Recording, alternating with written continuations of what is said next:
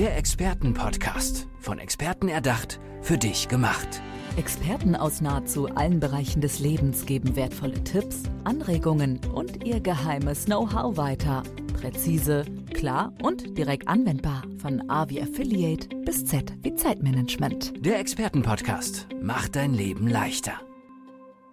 Er macht Unternehmen leistungsfähiger und Menschen erfolgreicher. Markus Mersinger ist bei mir hier im Expertenpodcast. Hallo Markus, schön, ja, dass du da bist. Grüß dich, danke für die Einladung. Gerne Markus, wie geht es dir denn? Gut soweit, danke. Das freut mich. Bist du bereit für ja, knapp 20 Minuten Podcastaufnahme jetzt? Ja, natürlich. Dann erzähl uns doch mal am Anfang ein bisschen was von dir. Wofür bist du im Leben angetreten? Ja, du sagtest ja schon im Eingang Veränderung und Wachstum. Ich will es ein bisschen griffiger machen. Gerne. Also mein Thema ist ja das, gerade das Thema Veränderung und was treibt meine Kunden um? Das ist immer das Thema Umsetzung.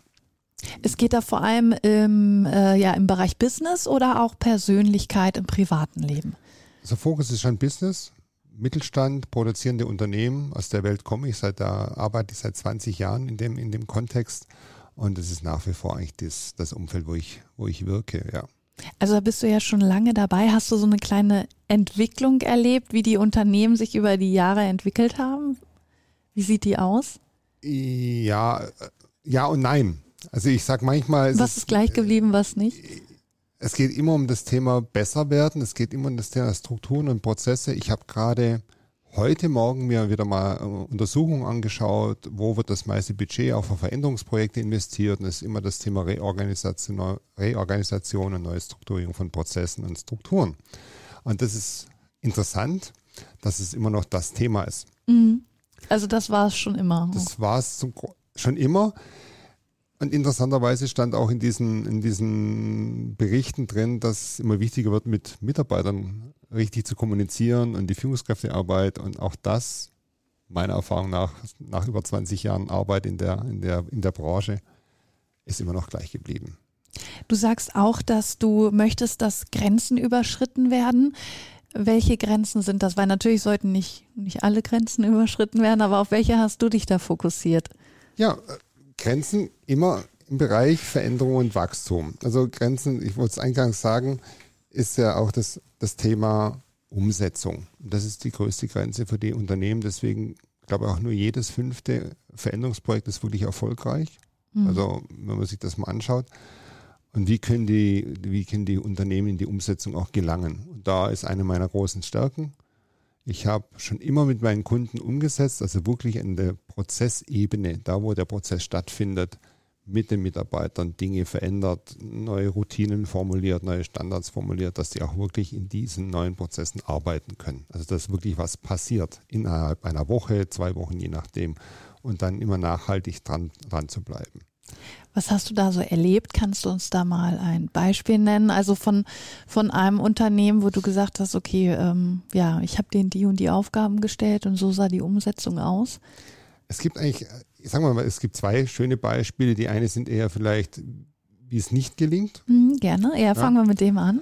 Und da war es insbesondere das Management. Das war ein Management aus ja, Gesellschaftern, formiert und diese Gesellschafter waren untereinander familiär verbunden.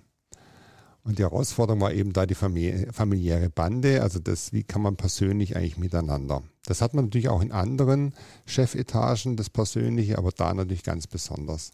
Und wir haben dort festgestellt, dass der Gesellschafter, Gesellschafter, der für den Personalbereich zuständig war, sehr kleinteilig geführt hat. Also der wollte auch wirklich jeden Urlaubsantrag mhm. persönlich unterschreiben. Und jetzt stell dir vor, ein Meister, der ja eigentlich auch Führungsverantwortung hat auf der Prozessebene, muss mit jedem Urlaubsantrag zum Chef ja. gehen und sich ein Okay holen. Also wie steht auch dieser Meister vor seinen Mitarbeitern da? Das war, ich sage immer, die Leute werden entmündigt mhm. in ihrer Verantwortung, auch in ihrer Macht, handlungsfähig zu werden. Und da hat man große Herausforderung, das, das, das Projekt nach vorne zu bringen, weil sich natürlich vieles entschleunigt hat. Wir müssen ja auch Arbeitszeitmodelle verändern. Du kannst dir vorstellen, was das für ein, ich sag mal, was das für ein Ritt war, ja. um das hinzubekommen, weil man kann sehr schnell auch ein Projekt verbrennen mit solchen Aktionen, weil der Mitarbeiter unterscheidet nicht, wer ist jetzt letztendlich in der Verantwortung, der entscheidet nur, wir machen ein Projekt und bei mir schlagen irgendwelche Probleme auf. Damit ist das Projekt eigentlich schon, ja, steht im schlechten Licht da. Mhm. Und da dürfen wir dann immer wieder die, die Briketts und die Kohlen aus dem Feuer holen und eben im Sinne des Unternehmens diese Veränderung wirklich auch in die Umsetzung zu bringen. Das ist jetzt das eine Beispiel. Genau, und dann gibt es ja noch ein sehr positives Beispiel. Genau, weil leicht kann ja jeder, so nach dem Motto. Ja. Also das war jetzt die, die Herausforderung. Das andere war auch eine Herausforderung und ich habe mir da lange die Frage gestellt, was war wirklich der Erfolgsfaktor? Und mit dem Kunden arbeite ich schon weit über zehn Jahre zusammen und das erste Projekt, das war 2007. Und es ist heute noch die erfolgreichste Abteilung in diesem gesamten Unternehmen. Ach, wow. Mhm. Also der jetzige Abteilungsleiter läuft quasi mit einem Grinsen über den Hof, ja. weil wenn er zum Chef geht und ein Budget für irgendwelche Investitionen beantragt, dann bekommt er das, weil er natürlich auch darstellen kann, dass er halt ein sehr gutes Wirtschaften hat, einen sehr guten Umsatz und einen guten Gewinn macht. So, und ich habe mir überlegt, was haben wir denn da anders gemacht? Mhm. Wir haben da ja auch Konzepte erarbeitet, Analysen gemacht und auch mit den Leuten umgesetzt. Und ich bin dann darauf gestoßen nach relativ kurzer Zeit, dass es dort ja der Produktionsleiter war. Weil was konnte der? Neben dem, dass er fachlich sehr gut in den Themen drin war, hat er auch sehr gut die Leute dort abgeholt. Weil, du darfst dir vorstellen, es war so eine klassische Montage, jeder seinen Arbeitsplatz, wo er seinen Prozess verrichtet. Und alte Welt, jeder hatte so seinen seine Personalisierung in den Arbeitsplätzen. Also kannst du dir vorstellen, der eine hat seinen Kanarienvogel dort, der andere seine Katze. Mhm. Und wir haben die Prozesse so aufgebaut, dass sie A, von jedem bedient werden konnten, weil wir wollten auch, dass hier eine Rotation stattfindet und dass das ganze, das ganze Produkt, wir sagen, da ins Fließen kommt über die Arbeitsplätze hinweg. Das heißt, die Personalisierung war passé. Und der, der Produktionsleiter hat es eben geschafft, das rauszunehmen. Also diese Enttäuschung, das ist jetzt nicht mehr mein Arbeitsplatz und mein persönlicher Bereich. Und diese Enttäuschung rauszunehmen, dass so ein Projekt auch nicht negativ behaftet wird. Ja, wie hat er das gemacht? Weil ich kann mir schon vorstellen, so man, der Mensch ist ein Gewohnheitstier, ne? man hat sich da ja. eingerichtet, oh, jetzt kommt so eine Veränderung, ich bin nicht mehr an meinem Platz. Ja. ja. Was, wie hat er dagegen gesteuert? Also er hat schon im Vorfeld, bevor es passiert ist, dieses rausgenommen, einfach mit den Menschen gesprochen, was wird passieren und vor allem das Warum erklärt. Ja, warum ja, das denke ich ist wichtig. Ja. Diesen Sinn zu vermitteln, warum ist das denn wichtig für uns? Auch das größere Ziel zu, zu erläutern, zu sagen, hör mal zu, das gesamte Projekt ist für uns wichtig für den Fortbestand. Mhm. Und damit hat er die Dinge entkräftet und, und, und ja, einfach freie Bahn gemacht, damit die Umsetzung auch stattfinden kann und auch nachhaltig wird. Also das System hat sich weiterentwickelt. Wir sind da wir haben, glaube ich, zwei, drei Jahre dort gearbeitet, also nicht am Stück, keine ja, sondern immer wieder reingeschaut. Immer wieder mal, ne? fünf Tage im Abstand vielleicht von ein, zwei Monaten immer wieder mal dort gearbeitet und die Prozessketten auch weiterentwickelt. Und dann haben es die selber übernommen und weiter, weitergeführt. Und dadurch ist es nachhaltig geworden, weil auch der Nachfolger, und das muss man auch dazu sagen, es war auch ein Erfolgsfaktor, das gesamte Kernteam waren alles Produktionsleiter aus unterschiedlichen Produktbereichen, die waren aber untereinander sehr gut aufeinander abgestimmt. Ja, schön. Also ich sage mal, wenn der Meier so gemacht hat, hat der Müller auch so gemacht. Also die haben auch die gleiche Sprache gesprochen. Und so wurde das eben immer schön weitergeführt. Und das ist ein Erfolgsfaktor, um das Thema Nachhaltigkeit eben in Veränderungsprozessen trotz Managementwechsel. Weil wir hatten vor kurzem dort in der Firma vor drei Jahren Managementwechsel aber unten im Prozess bleibt es immer noch gleich. Also das ist das Gute. Die Nachhaltigkeit entsteht ja im Prozess. Mhm. Wenn man das so etablieren kann, dass es eigentlich in ja, eine gewisse Kultur übergeht. Wie wollen wir hier arbeiten? Wie sprechen wir miteinander? Wie führen wir? Dann können, kann auch, da gab es auch einen Merger. Selbst den Merger hat dieses System überlebt. Ja. Und das ist eine tolle Erfolgsgeschichte. Und das ist auch die Botschaft nach draußen. Ähm, weil ich auch merke, neben die Leute kommen nicht in die Umsetzung, ist das nächste, ich habe umgesetzt, aber ich kriege es nicht nachhaltig hin. Und das ist immer meine Botschaft, wo ich dann auch unterstützen kann, wie kriegt man diese Nachhaltigkeit dann auch ja, sichergestellt. Aber es zeigt ja auch gerade äh, das erste Beispiel und dann auch das zweite, wie sehr das an Emotionen und an den Menschen, an den Persönlichkeiten selber hängt, ob es ein Erfolg wird ja. oder nicht. Also gar nicht, wie fleißig die arbeiten, wie, äh, wie hoch die Fähigkeiten sind, ja. sondern wirklich die Menschen und Personen, die dann dahinter stehen.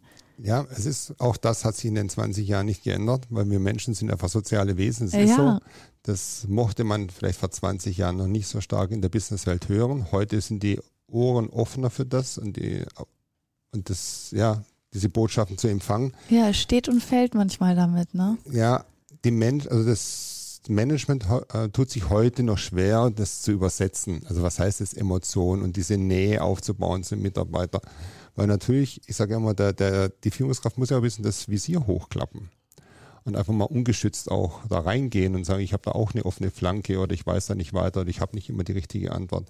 Und das zu verstehen, auch als Führungskraft zu sagen, das ist eigentlich gar nicht tragisch. Ich bin ja nicht Superman, der Perfekte, sondern das macht mich ja eher menschlich und nahbar und dann entsteht Vertrauen. Mhm.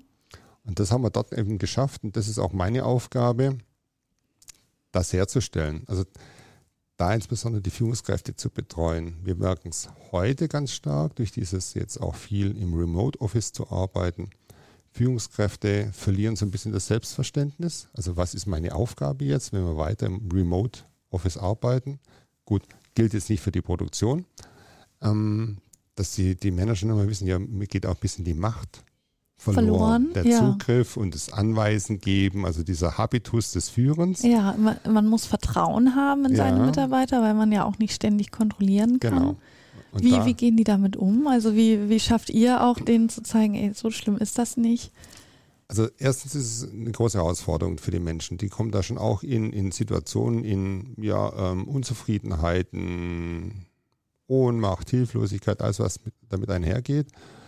Und was ich mit den, mit den Leuten machen, mit den Managern, zu sagen, okay, was ist eigentlich deine Aufgabe, den Blick zu weiten? Was ist denn deine Aufgabe mit deiner Kompetenz? Das heißt, strategisch zu denken. Wo soll denn dein Bereich, dein Unternehmen in zwei und fünf Jahren stehen? Das mit ihm zu machen, ihm eine andere Rolle zu geben und die, die Stärken auch mehr auszuleben als im kleinteiligen Mikromanagement, wo sich der Manager verloren hat. Also mhm. ihm vielleicht auch diese Stärken mal transparent zu machen. Viele haben gar keinen Blick drauf. Und dann entsteht was Neues, wo dann diese zwei Bereiche Management auch nebeneinander gut funktionieren, miteinander wirken, aber sich dann trotzdem ja, für sich arbeiten lassen. Und das ist gerade momentan so ein Umbruch, wo viele, viele Führungskräfte eine Herausforderung damit haben. Was meinst du, wo führt das noch hin? Ähm, klappt das gut oder wird es irgendwann wieder so ein bisschen zurückgehen, weg vom Remote? Also ich habe. Also wie blickst du da in die Zukunft, ja? ja also ich denke, man muss unterscheiden, der produzierende Bereich wird ja immer mit Menschen bestückt sein müssen. Ähm, generell, ich weiß nicht, ob, ob, wir so viel lernen aus Krisen. Also die Vergangenheit zeigt mir halt, ähm, dass wir oftmals nicht so arg viel lernen aus Krisen. Ich glaube aber mittlerweile, dass die, die, die, die, der Bedarf danach oder der, der, der, der Zug danach zu groß ist von Menschen, die sagen, ich möchte meine Freiheit am Arbeitsplatz, ich möchte auch ein bisschen selber entscheiden können und dass es nach und nach auch durchsickert im Management, dass da auch andere, andere Arbeitsweisen, Denkweisen entstehen. Es wird noch eine Zeit brauchen, ganz bestimmt, ganz bestimmt, weil wir müssen auch wissen, wann rückt denn eine neue Generation auch an Managern nach? Das dauert ja auch immer so seine Zeit, ja. bis da wirklich ein, ein deutlicher Umbruch ähm, ja, stattfindet in den, in den Unternehmen. Was wäre da so dein, dein Wunsch, wie es mal ablaufen sollte? Ja, wie du sagst, äh, es sind ja alles Menschen. Mhm. Also warum kann ich denn in einem Unternehmen nicht auch kooperativ arbeiten und zu sagen, ja, ähm, ich habe meine Aufgabe, ich bin für die Strategie zuständig, ich stelle das, stell das Ziel auf, wo wir in fünf Jahren sein wollen. Und du, lieber Mitarbeiter, du kümmerst dich darum, wie wir dorthin kommen. Und ich als Manager schaue nur links und rechts und stelle die Leitplanken auf, Budget, Zeit oder was auch immer das bedeutet. Und dann kann es ein wunderbares, effizientes und auch, ich sage jetzt mal, erfüllendes Miteinander sein. Und heute ist es einfach nur so, dass Menschen, insbesondere Manager, als ihre Fach, also ihre Macht aus diesem Ich habe Kontrolle schöpfen. Anstatt zu sagen, ich habe Macht im positiven Sinne, ich gebe Power an Menschen, dass sie wachsen können. Und da glaube ich, da, da geht es auch hin langfristig. Und dazu sind wir halt ich und meine Kollegen natürlich auch da, da jetzt schon zu helfen, diesen Umbruch zu geben, weil Manager sind auch nur Menschen. Mhm. Und wenn wir zusammen in einem geschlossenen Raum ist, dann sind die auch, haben auch ihre Schwächen, ihre Ängste, ihre Nöte und haben sehr viel Energie oder wenden sehr viel Energie auf, das nicht zu zeigen. Und daher versuche ich eben das. Und da geht ja auch viel Energie verloren. Ja, ne, natürlich. Und das ihn wegzunehmen, zu sagen, es gibt auch einen anderen Weg, der Tolles und Schönes und dich genauso als eine, als noch eine viel bessere, vertrauenswürdige Person erscheinen lässt und wirkungsvollere Person, als es jetzt vielleicht ist. Ja, aber man muss es sich eben, das ist wahrscheinlich auch das Grenzenüberschreiten, äh, was du ja auch hervorbringen möchtest. Man muss es sich erstmal trauen, diese Schwächen zu zeigen, um dann zu merken, okay, es hat tatsächlich auch positive Effekte und ich bin dadurch nicht einfach nur angreifbar. Ja, ja ich weiß auch gar nicht, ob man es Schwächen titulieren soll. Das nehme ich den Menschen auch. Es sind keine Schwächen. Das sind einfach Dinge, der eine kann das gut ja. und der andere kann das gut. Dass man sagt, wir ergänzen uns eigentlich.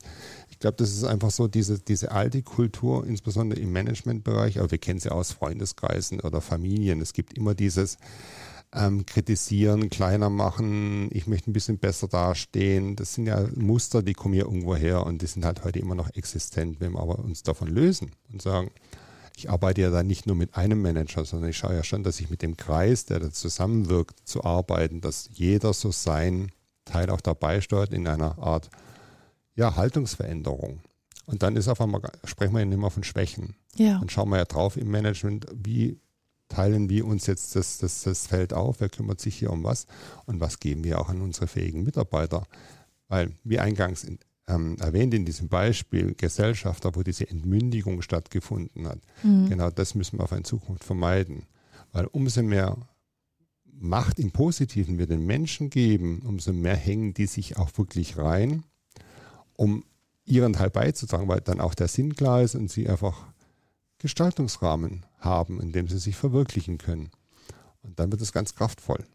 Wie groß sind die Unternehmen, ähm, mit denen ihr arbeitet? Macht ihr da äh, ja, alle Größen durch oder fängt es ab einer bestimmten Größe an? Also ich sage mal so, ich, bei mir sind die Kunden im Durchschnitt, ich habe jetzt keine Definition für mich festgelegt, bei mir fangen die Kunden meistens mit 100, 200 Mitarbeitern an und ich sage, ich arbeite Unternehmensgrößen so weit, wo ich das Management noch gut erreiche. Mhm. Und wo, ich sage jetzt mal, der Bodenkontakt zu den Mitarbeitern noch gegeben ist. Ich bin kein Konzernmensch, also 10.000, 20.000 Leute, wenn es im Konzern ein Standort wieder diese Größe hat, wo ich sage, hier kann man an diesem Standort in einer geschlossenen Umgebung wieder das da kann man wieder arbeiten, dann ja. bin ich da auch wieder gerne, arbeite ich da gerne. Bei mir ist es einfach wichtig, diese, diese Verbindung zu haben zwischen Management, Führung, runter bis in, diesen, in die Prozesse hinein. Weil da kann ich auch übersetzen zwischen den zwei Ebenen, was ich auch sehr gut kann, weil ich kann eben diese Sprache der, ich sag mal, der Prozessmitarbeiter sprechen. Ja. Ich bin früher, ich sage immer knöcheltief in der Kühlflüssigkeit im Schmiermittel gestanden bei der mhm. Umsetzung an den Maschinen und das hat viel Spaß gemacht und kann die Nöte übersetzen in das Management. Aber auch das Management mit ihren Strategien, das kann ich übersetzen. Was bedeutet das jetzt, von, salopp gesagt, von Meier Müller Schulze an ihren Arbeitsplätzen und warum machen wir das? Und das mache ich heute noch, bis das Management halt einfach zusammenfindet und diese Sprache selber spricht. Ja, und das mache ich dann eben für die Größen von Unternehmen, vor allem den, ja. ich sage ja kleiner Mittelstand und vor allem produzierend. Also ich bin jetzt weniger jemand, der arbeitet für, für reine Dienstleistungsbranchen. Könnte ich auch, weil es sind auch nur Prozesse ich bin jemand, der gerne sieht, was, was physisch entsteht an Produkten und wie irgendwie äh, eine gewisse Reife entsteht in einem Produkt. Und das finde ich total interessant. Das ist auch meine Leidenschaft. Und da glaube ich, da bin ich am wirkungsvollsten. Ja. Also ihr habt es gehört, wenn ihr ein Unternehmen habt, gerade um Produkte herzustellen, dann ist Markus Mersinger euer Mann, um euch da noch mehr in den Prozess zu bringen und gerade auch zwischen den verschiedenen Ebenen zu vermitteln. Dankeschön, Markus, dass du hier bei uns warst im Expertenpodcast. Ich wünsche dir alles Gute. Danke dir. Tschüss. Tschüss. Der Expertenpodcast. Von Experten erdacht, für dich gemacht. Wertvolle Tipps, Anregungen und ihr geheimes Know-how. Präzise, klar und direkt anwendbar. Der Expertenpodcast macht dein Leben leichter.